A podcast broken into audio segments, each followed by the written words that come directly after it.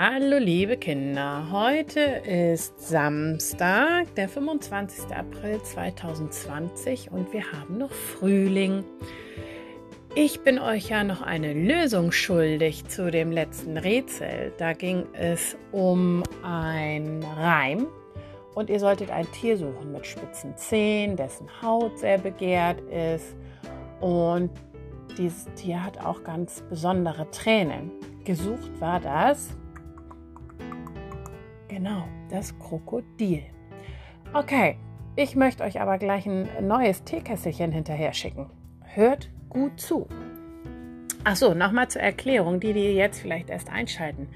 Ein Teekesselchen ist ein Wort, hat aber mehrere Bedeutungen. Ich werde jetzt quasi zwei Bedeutungen dieses ähm, Teekesselchens beschreiben. Das Wort ist aber identisch. So, mein Teekesselchen ist aus Stoff. Mein Teekesselchen wird von Männern getragen. Mein Teekesselchen trägt man um den Hals. Und meistens wird mein Teekesselchen zu Feierlichkeiten getragen. So, nächste Bedeutung.